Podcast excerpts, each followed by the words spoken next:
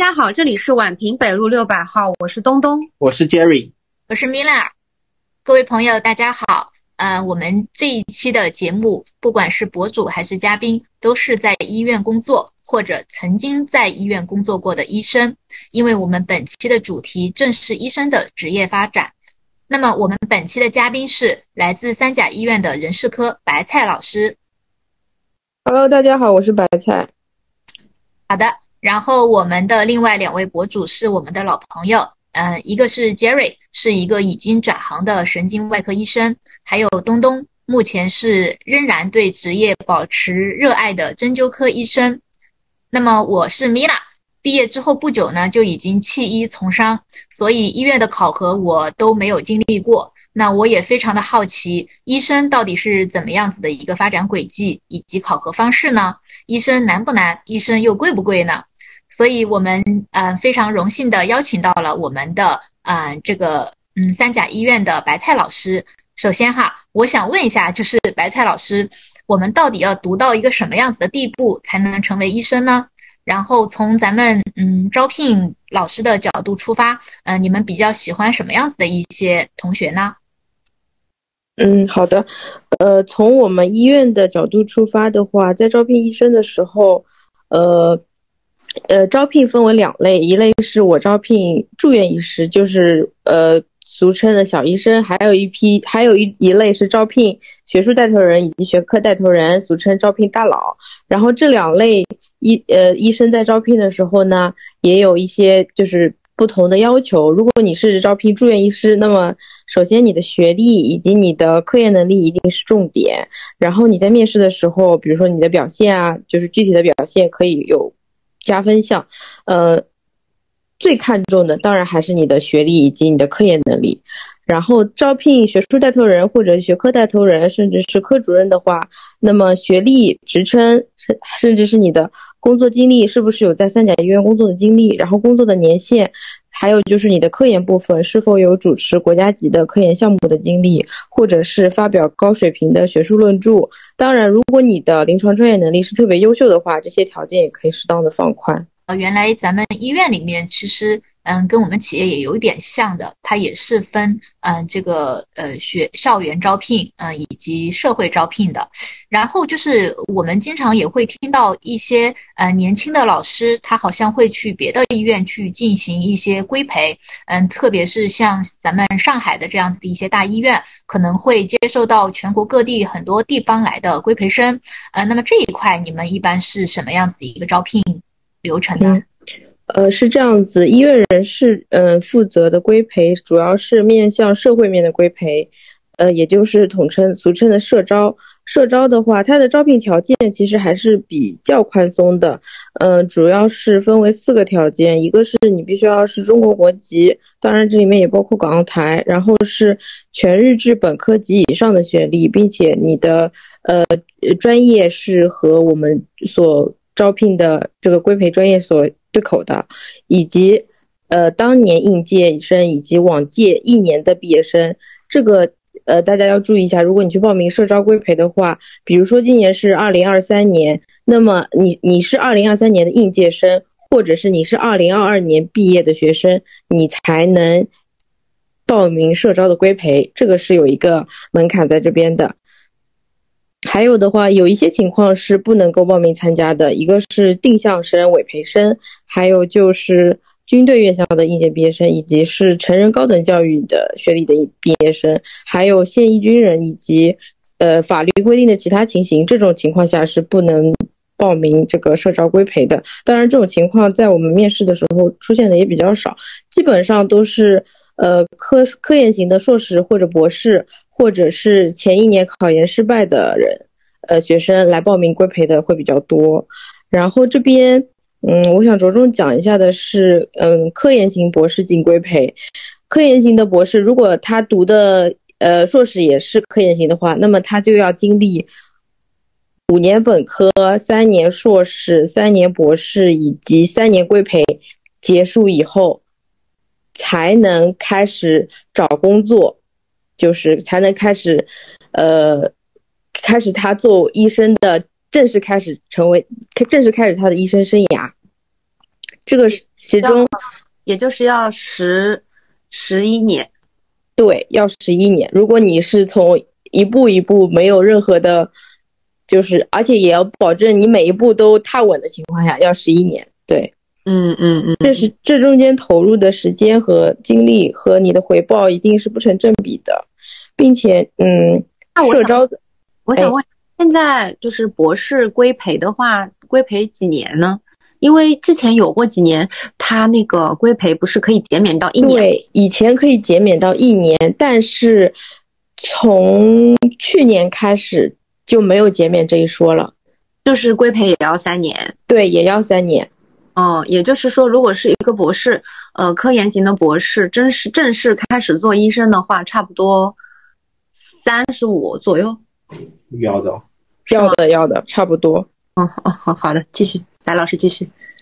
好的，然后呢，这这里也有一点要提醒一下科研型的博士，你你在这规培的三年，你是作为一个社会人在规培的，所以你是没有导师的，不像四证合一的学生他是有导师的，所以呢，你在科研方面一定会受到限制的，因为你没有导师，没有平台。当然，如果你的嗯博导或者是本院或者是本系统的，那就另议了。如果是呃外地院校的嗯学嗯就是博士毕业生，然后你要进上海的规培的话，那你你想你是单枪匹马的，你没有导师，你也没有平台，所以你在科研这一块其实是比较受限的。还有一点我想说的就是针对非户籍的学生。非户籍的学生，我们我们这里说的是四证合一以及专硕这两种学生，他是本科毕业以后，他是有一个应届生的身份的。但是上海地区的规培生，他是职工的身份，也就是依法缴纳社保的。所以你们四证合一的学生，在本科毕业的时候进规培，相当于被动择业了。所以你三年以后硕士毕业的时候，严格意义上来说，你已经不是应届生了。这个政策呢，对户籍的学生没有什么太大的影响，但是对于非户籍的学生，就是外地生源的学生，如果你决定留在上海发展，并且你想要申请上海户口的，大家也知道，呃，从今年开始，上海户口的这个申请，它其实放宽了很多条件，只要你是上海应届高校的硕士毕业生，你就可以直接申请落户。基本上都没有什么问题。那这个时候你已经不是相当于你已经不是应届毕业生了，那你硕士毕业的时候就不能以应届生的身份申请这个蓝表落户了。所以这一点的话，外地生源的同学需要注意一下。嗯，另外呢，就是应届生的这个身份，其实在择业的时候，你的机会更多，平台更好，因为有一些呃单位它可能会有一些录取应届生的。呃，指标的是每年都会有的，甚至是大学的就业办也会想办法为应届毕业生创造比较好的平台，或者是给他们呃组织校园招聘会啊，或者是有什么呃招聘的途径，都会优先考虑应届生。所以呢，你们的应届身份是很宝贵的，所以大家要珍惜好这个身份。好的，好的，谢谢王老师。还有这样子的讲究啊，那我们的应届生同学确实是，嗯，要好好去考量一下哈，这可能跟自己这个落不落户之类的都有很大的关系，对吧？我的理解。哎，对的，就是，呃，你在，其实你本科毕业，你想你本科毕业的时候，你像四证合一的同学，你没有什么选择的余地的，除非你你说我放弃规培，我不进规培，那你就是个本科的应届生。如果你要进规培，那其实你就是一个社会人了，你相当于开始工作了，开始拿工资，开始缴社保了。但是你在这个时候，本科申请落户的话，其实还是有一点困难的，要打分，就没有硕士这么简单。哦，好的，明白。哎，说到这个啊，就是我我还想了解一下。嗯，就是我们因为在企业面试的时候嘛，会经常去关注这些候选人，嗯，他们是否就是稳定，然后有没有跳槽，嗯，太频繁之类的。我不知道咱们在就是医生，嗯，招聘的时候啊，会不会去 care 这些呃维度呢？呃，是的，我们在站在医院的角度，在筛选简历的时候，其实是嗯比较看重这个应聘者他的个人经历的，嗯。我这边也给各位想要做医生的同学一点建议，就是你们的工作经历尽量不要断档。当然，这条建议只针对在准备在体制内卷的朋友，因为我们国内是没有 gap 这个文化的。就是你简历上的断档，你在找下一份工作的时候，很大概率会被人事提问你为什么会断档，你一定要提前想好应对的话术。呃，当然，你这个见人下菜嘛，对吧？你如果在面试外企的时候，人家有这个 gap 文化，他能理解你，你就可以说啊，我工作太久了，我精神空虚，我想去看看世界或者找回自己都可以。但是你要是在面试事业单位的话，呃，事业单位其实是没有这个 gap 的文化的，嗯，并且我们也相对的比较传统和保守，所以呢，嗯，如果人事问到你为什么会。就是有一段断档的经历，你可以说你去学习了，或者说你去考了什么什么证，或者说你充实自己，你准备厚积薄发，但是你不能说你太累了，所以就想躺平。建议不要这么说。明白明白。当然，如果你不知道怎么回答，你可以去试一下那个 Chat GPT，我觉得他可能回答的比我还要好。好的好的。啊。好好好，嗯，就是说，如果是在医院面试的话，就是还是要尽量把自己的经历要丰富一点，然后不能有一个消极怠工的这么一个形象出现。对的，其实也就是呃，变相的建议大家不要裸辞，哦，不要向杰瑞老师学习。杰瑞老师没有裸辞，我是无。杰瑞老师已经不准备在体制内卷了，所以杰瑞老师可以裸辞，不建议大家直接裸辞，还是要找好下家，在有一个这个你事业上的一个衔接会比较好。当然，我这边也，嗯，如果你一定要断档，那我的建议是，呃，一段比较长时间的断档，优于你频繁的跳槽。如果就是频繁跳槽，留给 HR 的印象会更差一点。哦，就宁愿你就是断档了。很比较长的一段时间，也对你比如说半年这段时间，然后你可以就是自己把它圆一圆嘛，对吧？就算你是想要躺平，你想回家，如果太累了，我想回家休息一下，那你就自己想办法给它圆回来。啊，明白明白。对，但如果你就是跳槽的太频繁呢，首先你对于你医生个人而言，医生你也不是年薪制的，你不要试图依赖频繁跳槽来获得大幅的涨薪，这个。不太现实，并且呢，你频繁的跳槽对于你，嗯，比如说个人工作经验的积累啊，人脉资源的积累啊，甚至是你的科研工作都会受到影响。哦，说到这里有个小故事插播一下，我们今年，呃，去年年底的时候跳槽了一个医生，然后他走之前呢，其实都交接的蛮顺利的，但是呢，交接到科技处的时候就发生了一些意外，因为他有个课题，就是卡在了科技处。呃，做完他是没对，没没做完，卡在了半当中。但是你要走的话，其实是需要把你研究的，比如说一些数据啊、一些内容啊，是要留下来的。所以他们就会有一个衔接上的、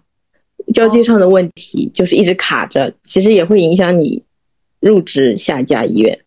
哦，对就是如果你没有把数据交出来的话，就是你对我这边就不能放他走，相当于我一定要科技叔跟我确认。呃，这个人已经 OK 了，我们跟他交接完了，然后我才会，比如说给他开退工单，或者是给他办理呃退工这样子。哦，那如果他没有完成这个课题啊，因为我们都知道课题有经费嘛，那如果他没有完成这个课题，他要赔钱吗？他没有完成，只能说这个课题不能给他做了，因为你中你中这个课题，你是在就是某某医院的，就是。名下中的对吗？嗯，所以你就不能再继续完成这项课题了，可能会给别人接手，但应该不至于要赔钱。哦，明白明白。甚至说，你如果去了下家医院，你说我从上一家医院带了一个什么课题，你就算你用当时的研究成果发了一些什么，发了高分文章，但是你其实这篇文章是属于你的上家单位的，和这家单位没有什么关系。嗯嗯，比如说你在外院种了个果自然，然后你带了进来，但是那个这个果自然还是算在你上家单位的。嗯，他的果他的那个知识产权还是算在上一个。对对对的，和本家和和和你现在单位没有什么关系。嗯嗯嗯。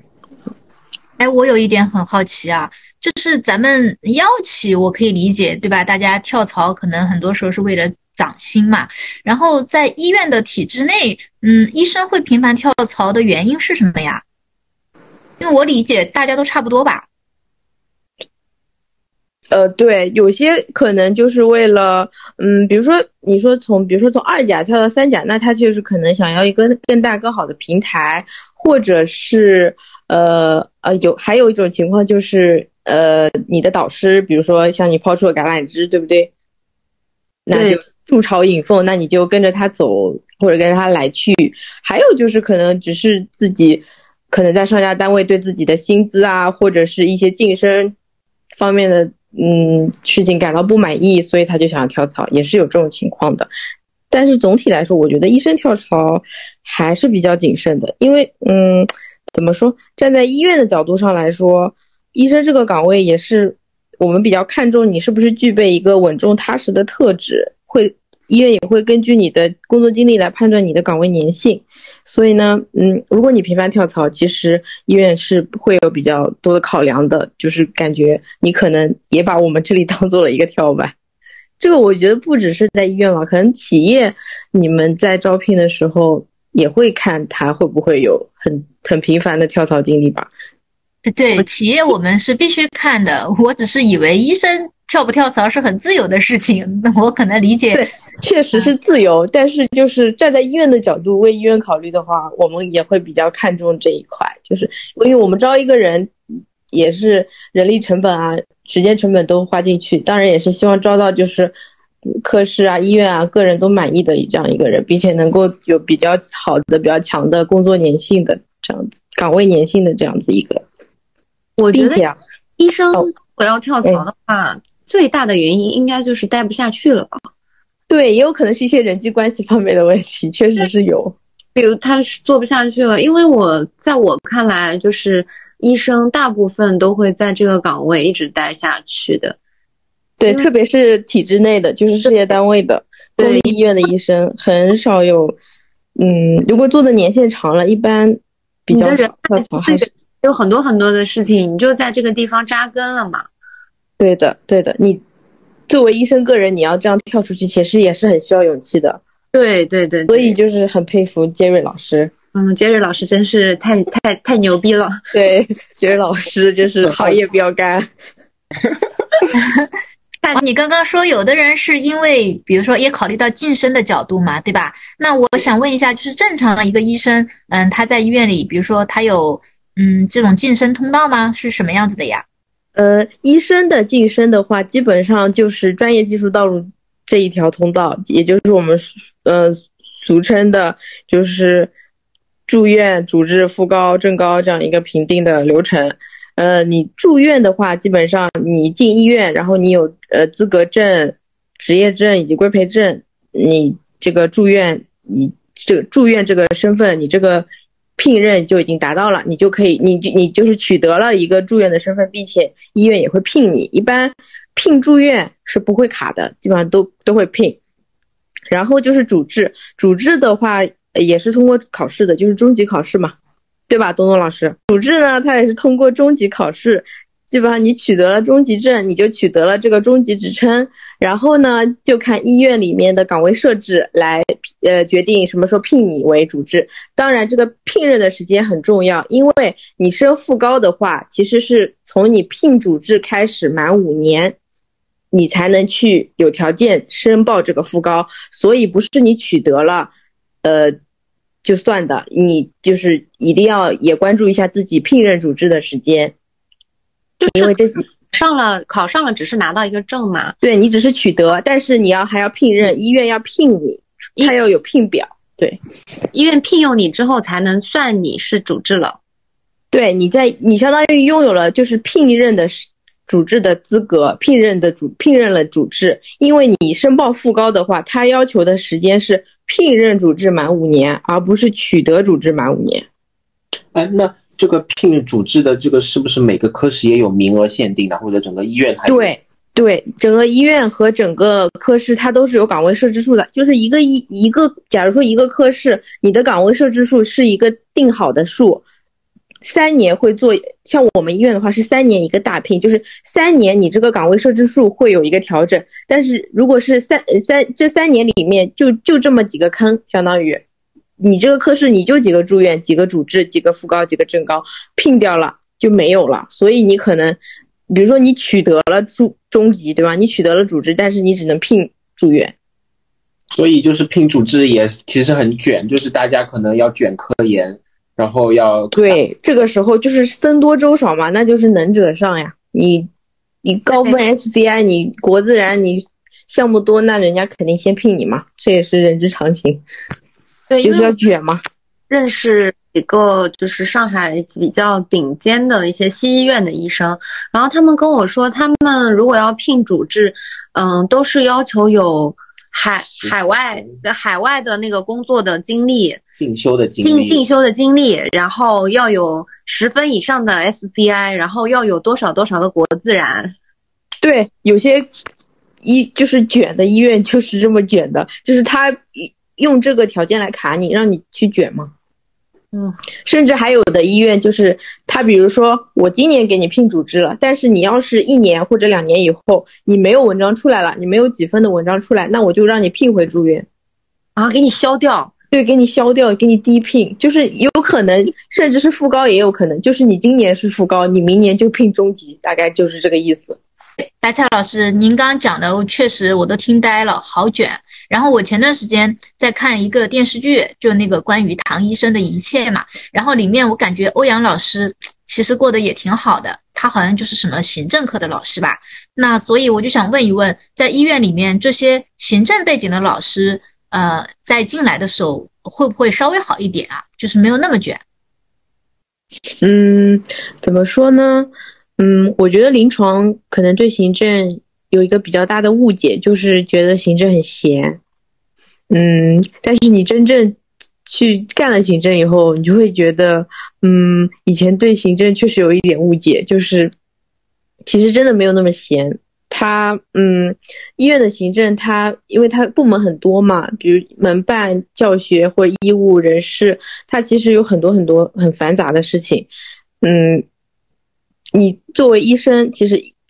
医院的主体是医生嘛？你医生其实就做好本职工作，管理好自己，管理好科室，管理好你的病人，你管理好你自己的一亩三分地，其实，嗯，没有什么大的差错的话，基本上不会有什么问题。并且你是一个，就是你自带一个职业的光环，你这个工作的成就感也比较高。但是你这个行政工作呢，它其实医院的行政工作都是为临床服务的嘛，它所以事务性的工作是比较多的，它相对也很繁杂，而且它的工作模式也很固定，不像医生，比如说我每天会碰到不一样的病，会碰到各种各样的问题。嗯，就是每天可以，比如说看不同的病种，或者是碰到不同年龄段的病人。但是行政你做你的工作模式是固定的，你每天就做这些活，其实你职业上的成就感和荣誉感是比较低的。嗯，并且，嗯，医院的主体是医生嘛，所以他在薪资啊，或者是嗯，比如说编制以及是呃聘晋升聘任这些方面，医生的优先级肯定是高于行政的。嗯，就比如拿我们医院来说，就是，呃，行政的进编，行政人员的进编是晚于临床，呃，临床医生的。就是如果两个人是同同水平的情况下，比如说他是一样的学历，然后一样的进院时间以及一样的职称的话，那么这个行政人员的进编，就是我们说的编制，就是事业单位的编制，它是要晚于临床医生的，是这样子一个情况。对，然后我看很多时候，比如说出现什么医闹事件的时候啊，行政老师就得冲到第一线，也挺辛苦的。对，就是医疗纠纷办的老师，甚至是医务处的老师，都要就冲过去处理。所以其实反就是还是比较有比较多冗余的事情的每天。嗯，哎，我们刚刚说到医闹啊，我其实你很东东，你们有经历过吗？Jerry 经历过吗？当然有啊，有啊。刺激吗？哎，就是怎么不堪回首吗？对，我的故事不堪回首。我还好，我就忍下来了嘛。我当时因为那个医闹的事情，就非常想辞职。能给大家讲一讲吗？算了，不揭你的伤疤了。嗯，我当时呢是有一个病人，然后年纪的话六十几吧，六七十岁老太。然后呢，呃，这个人他当时是因为肩肩呃肩周炎和腱鞘炎在我这里看病的，然后打了一次针灸之后，他觉得缓解了很多，后来呢就一直来，嗯，到第二次的时候。呃，他就跟我说，嗯，他的那个手有点疼。那因为我们有的时候这种疼痛，可能就是说你疾病进展，他就是会疼嘛。那我就劝了他几句，意思就是说啊，不要紧的，再看一下。然后到第三次来的时候，他就跟我讲他的那个呃腱鞘炎，就是他的手掌特别疼，然后他就怀疑是我给他搞痛的。然后我就说。不会，不会这样子的，我们也没有发生过这样子的情况。呃，到第四次的时候，他就已经是有种闹事的趋势，然后过来就是跟我讲，他说我现在手非常疼，你要怎么办？然后我就说了一句，我说那那你想我怎么样？他就跟我说我要我要你赔我一只手。那我当时已经觉得这个人是无理取闹的类型，我就不是很想理他。但是我也非常的忙嘛，然后我有很多的病人在旁边等着，我就先看别的病人，因为那个病人没有挂号。然后就在我呃在看别的病人的那么几秒钟吧，那个那个女女病人她就非常生气，她就跑出去了。然后我以为她就回家了或者是什么，后来我才知道她是去投诉了。我也不知道他是怎么样有这么大的能耐，就是摸到了我们的领导办公室。然后当时呢，正好有上级领导、上级的一些呃组织在我们医院里面就是检查工作，然后他看到这个领导之后，他就非常的来劲，他就各种吵闹，据说是吵了一个多小时才肯走，然后他就说他要投诉我，那投诉了之后呢，那肯定医院就立案嘛，就是。就是说，可能要查一查或者是什么，然后医院也认为说他手上的这个伤，他这个痛，因为他说他手上出现了一道刀割样的伤疤，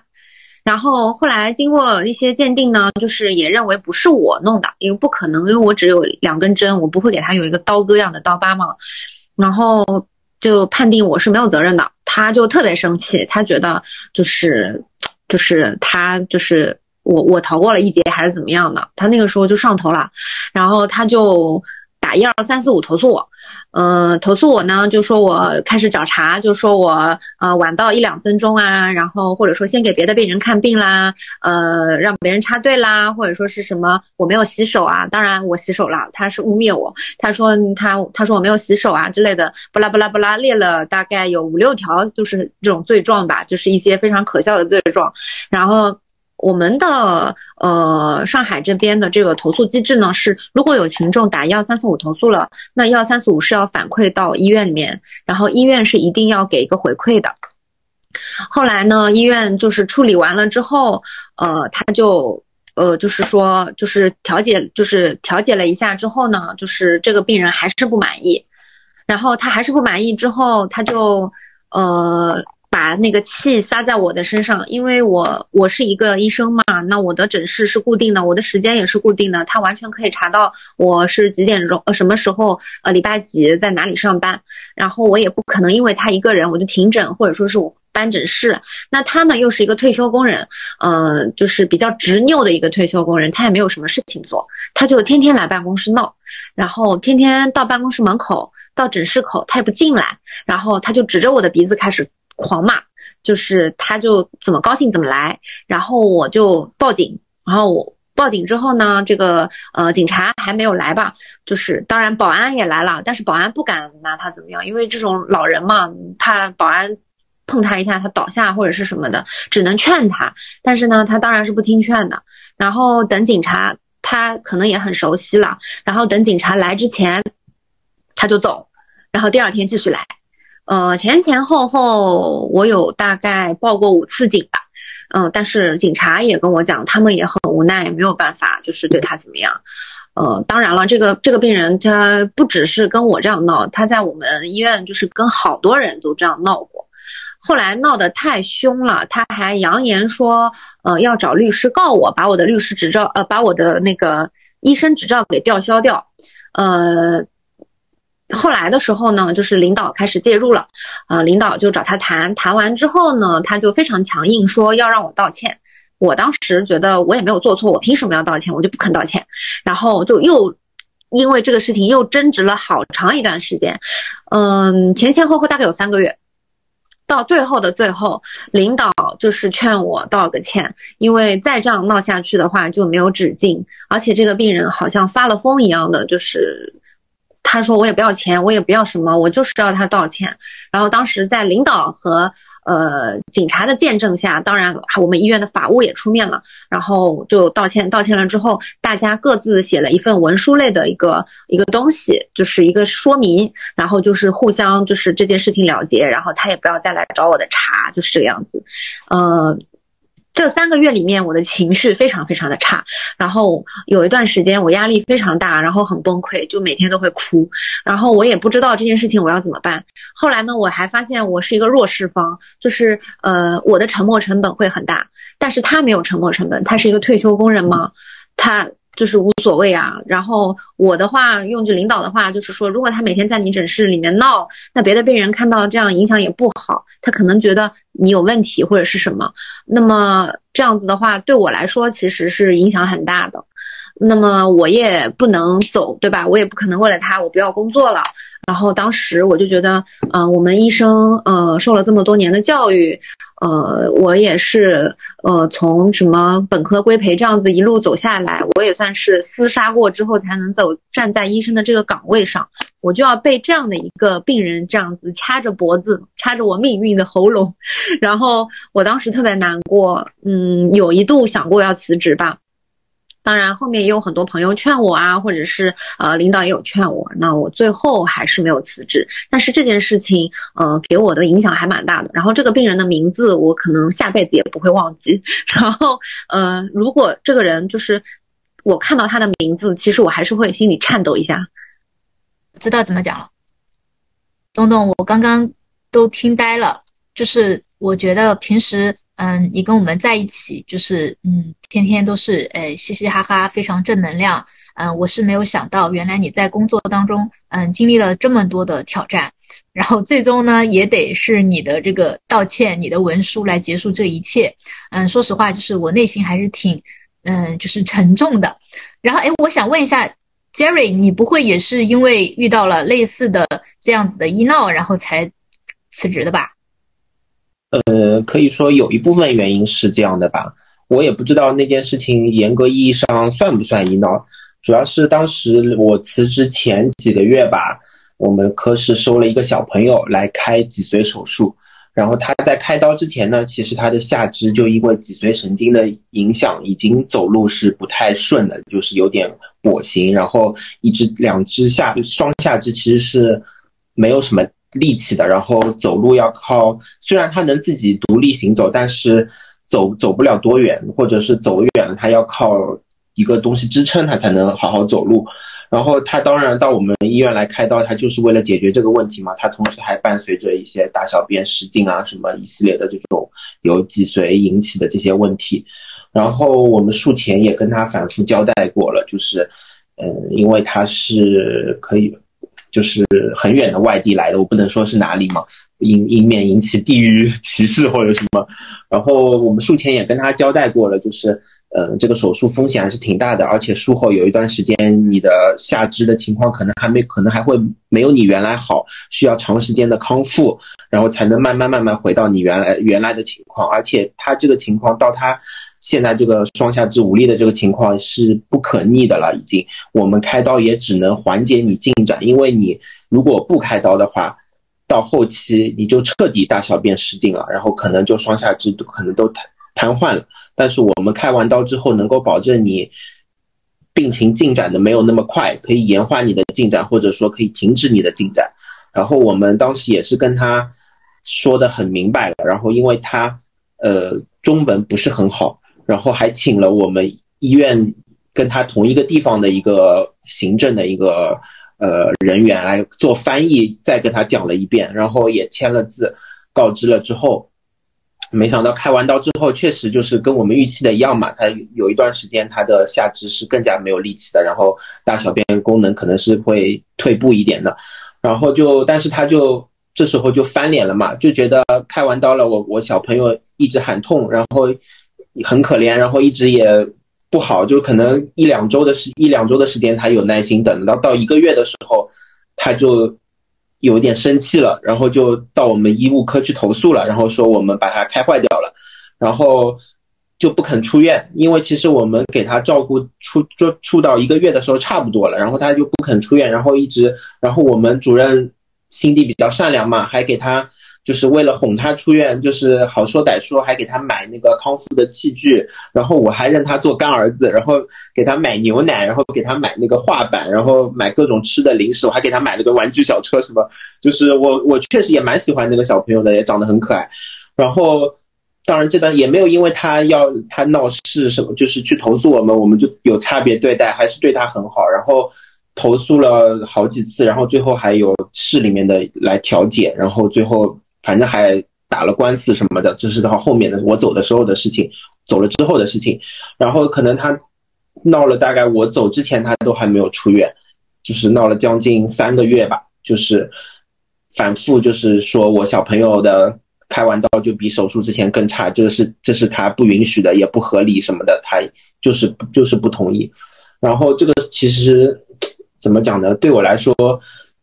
是我的想要离职的一个。原因之一吧，就是我觉得能够救救人的命，或者说能够治疗人家的病痛，但是治疗不了人心。那这个是导火线吗？这个是一部分导火线吧，其他还有一些我自己个人发展的考量，所以才离职的嘛。呃，其实呢，就是我们在临床上面来说，还是比较 nice 的病人偏多，就是病人其实跟我们还是。呃，关系比较好，大家也是尊重医生的。但是你碰到那么一两个医闹吧，就是他们的战斗力真的很强。然后他们，然后在这种碰到这种情况的时候，你真的会发现医生是弱势方。对，就是你没有办法说你跟他讲道理啊，或者是什么，他就是说他要跟你闹，他要跟你怎么样的时候，你是没有很好的办法去保护自己的。就是你就是弱势的，对，而且医院其实还是倾向于息事宁人。对，医院他不太会说为了保护你一个医生，然后跟病人大闹特闹啊，什么打官司或者是怎么样，他就是希望的是，他还是希望的是，就是这件事儿就算了。对，大事化小，小事化了那种。所以通常就是百分之八九十的结果都是医生道歉。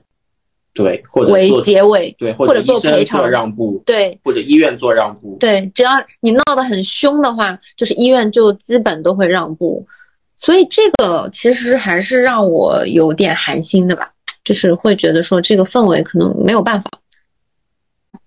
哎，东东杰瑞啊，就是我在想啊，你们俩的这个科室在医院里面算这种医闹比较多的科室吗？然后不同科室间会不会有一些区别呢？嗯，不是，我觉得任何科室都有可能会遇到医闹。之前的时候，呃，天津不是有一个什么针灸科主任被被被砍了，然后还有一些放射科的也会被砍或者被打呀什么的。呃，像陶勇不是眼科嘛，就是也是一个，不是。对，活生生的例子。对，但是不是说就是选科室就可以避免或者能够减少这些事情的？嗯，但是我们可以给就是现在广大的医学生或者还在本科的医学生一些方向，就是说，对，将来哪些科室可能容易发展的比较好？对对，就比如说。嗯，我们尽量去选择能够改善生活质量的科室，不要去选那种救命的科室。改善生活质量的科室，比如说这种什么整形外科啦、皮肤科啦、什么运动医学啦、什么辅助生殖啦，这些都特别的香。对，然后还有行业内有一个呃，有一句小话嘛，就是金眼科银口腔嘛。对，就是眼科和口腔呢，相对来说收入会好一些。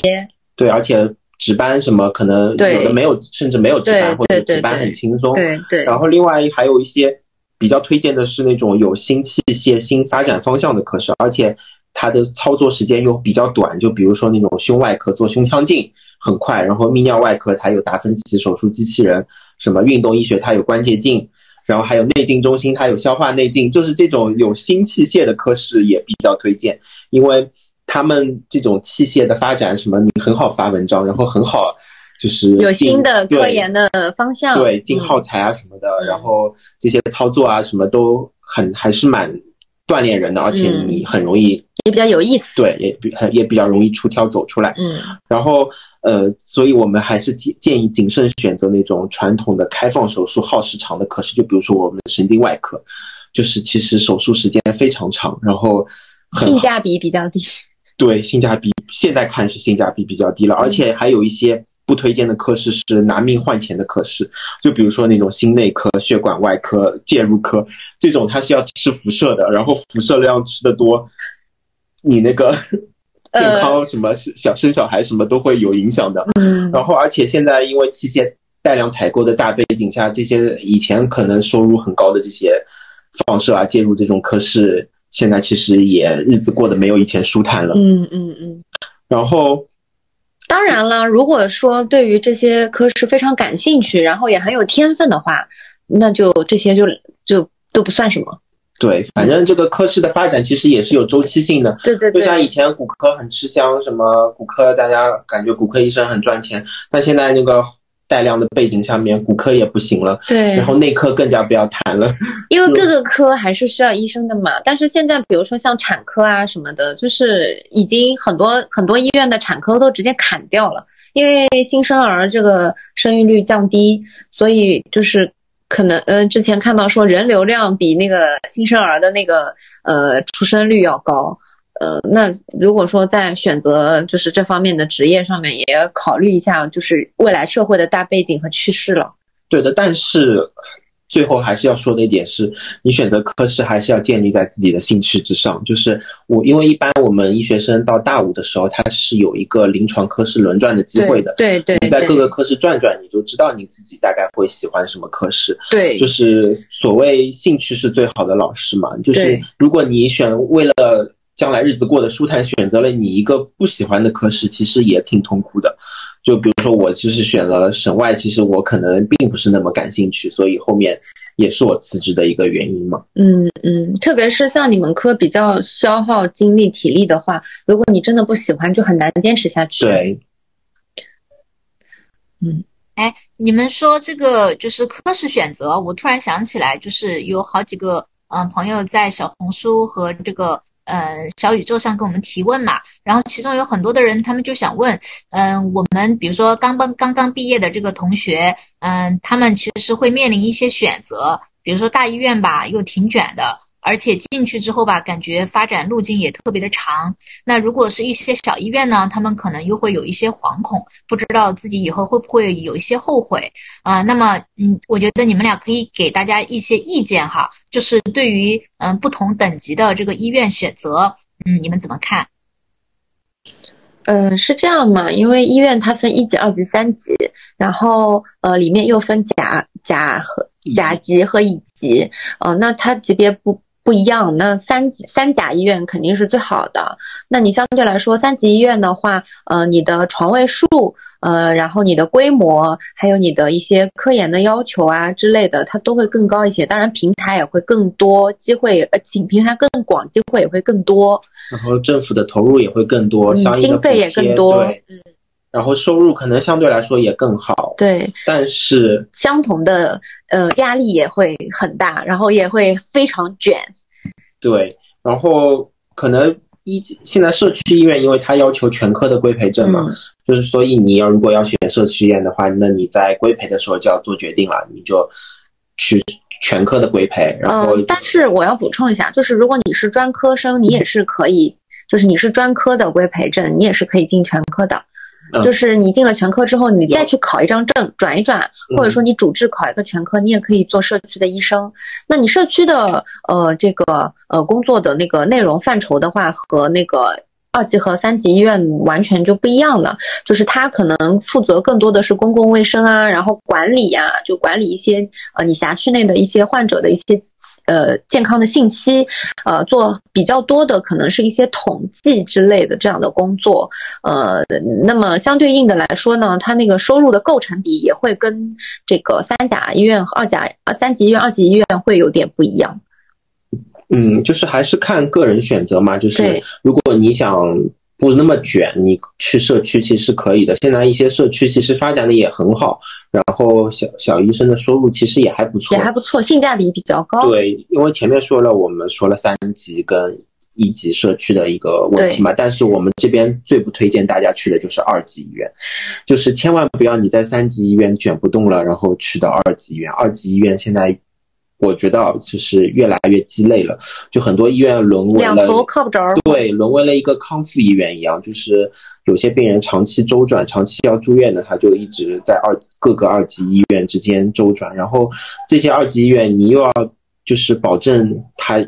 有一些科室的规定嘛，就是一定要有哪些科室的，然后但是他又没有，有时候又没有那么多的病人，嗯，也相对的也没有那么收入也很没钱，对，也很有问题。然后另外，其实政府的一些补助啊什么的也很少，然后科研平台也很差，嗯，所以就是导致你可能。就 flop 了，就是如果去了二级医院呢，可能会面临一个窘境，就是呃钱又没有三级多，平台没有三级好，机会没有三级的多，呃你又没有一级医院闲，性价比没有一级医院高，也有可能就是又累又穷又忙。对，就是特别不是很推荐去对二级医院。对，当然也有好的，也有好的，但是这些好的医院呢，你可能呃他可能就是。钱钱多事少，那么相对应的就很难进。是的，就是基本进不了。对，我听懂了，我听懂了，重点就是性价比，对吧？就是要什么呗？对，我觉得性价比确实是一个很重要的考量角度。你像我们在企业去发展的时候，我们也会这么去想。对吧？你要么就真的卷死好了，但是呢，只要我的职业发展它是蒸蒸日上的，我觉得都是可以的。要不就是你至少给我一个比较嗯空闲一点的时间，对吧？就是你两头总要占一头吧，我们也这么想。对，职场人嘛都这么想呗。你要么给我，要么给我时间。对，就不能既要又要还要，对吧？对对对。然后医生吧，可能相对来说自我的空间真的会比较小。对，所以你们可能就得追着政策走吧。嗯，追不动，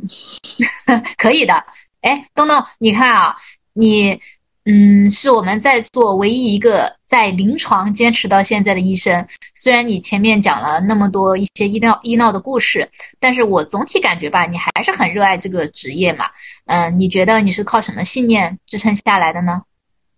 嗯，是这样，因为我的工作呢，我是长门诊的，我针灸科的嘛，嗯，我不用值夜班，呃，这个相对来说的话，其实是算是性价比比较高的一个工作了，我就每天忙完我的门诊。的那个就可以了啊，我下班就是下班了。当然也会有一些病人啊，有一些问题要问你，这个另说了。但是不会像病房医生那样，你还要操心呃床位上的病人啊，或者说是呃这个人要出去，那个人要进来这样的事情。然后不用值夜班，对我的体力就是还是比较友好的，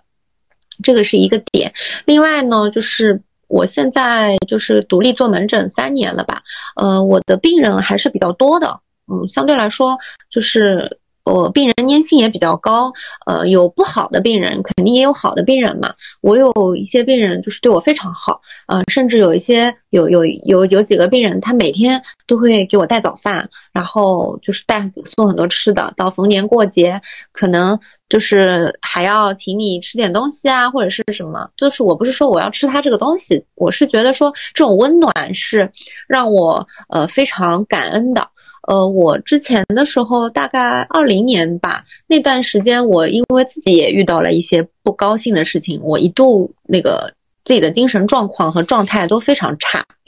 嗯，那那个时候我觉得，我的病人给了我非常多的安慰，因为他们就会不停的说啊谢谢。然后我给他们治好了一些病之后呢，就是他们的这种正向的反馈，也是给了我很多的支持和情绪价值。那么我觉得这个工作的意义可能就是在这里吧，就是这些呃正向的反馈，呃这些他们对我的肯定，会让我也提升对自己的价值的认定，这是一个点。然后呃，我不知道说我以后还会做多久的医生，或者说我是不是会一直做下去。但是目前为止的话，我的工作还是会让我有一些幸福感的东西在，还有一些自我的认同感在这里的。嗯，当然啦，就是我，呃，到现在还一直在做医生，有一个原因是我手头还有一些课题啊，然后一些项目还没有完成。然后我觉得在医生这条探索的道路上，我还有好多事情就是没有做完。我还没有尽全力吧，就是白菜老师经常 diss 我的，呃，所以说就是现在还是在做医生，然后希望就是以后也会有更多更优秀的医生年轻人加入我们吧。嗯，这个社会还是需要医生的，当然需要啦。我觉得你都谦虚了。我刚刚说你用什么信念支撑下来，我觉得我都不应该用这个词。就是其实我能够感觉到啊。你还是非常热爱的，因为你有这么多支持你的呃病人，然后你还有这么多想要坚持做下去的呃一些科研，对吧？啊，那么我们自己就是作为医药行业的人呢，其实也天天被自己感动，因为我们的行业使命就是提升病人的生活质量嘛。那我觉得对于医生来讲，嗯，救死扶伤永远都是最顶级的那种，嗯，就是使命与价值。嗯，所以就是我们今天的这一期节目呢，嗯，也是希望就是我们所有的嗯这些朋友们，嗯，能够感受到当医生的价值和魅力，呃，能够就是嗯找到自己生活当中的阳光与正能量吧。呃，那么我们本期的节目呢就到此结束，嗯，下期再见，拜拜，拜拜，拜拜，拜拜。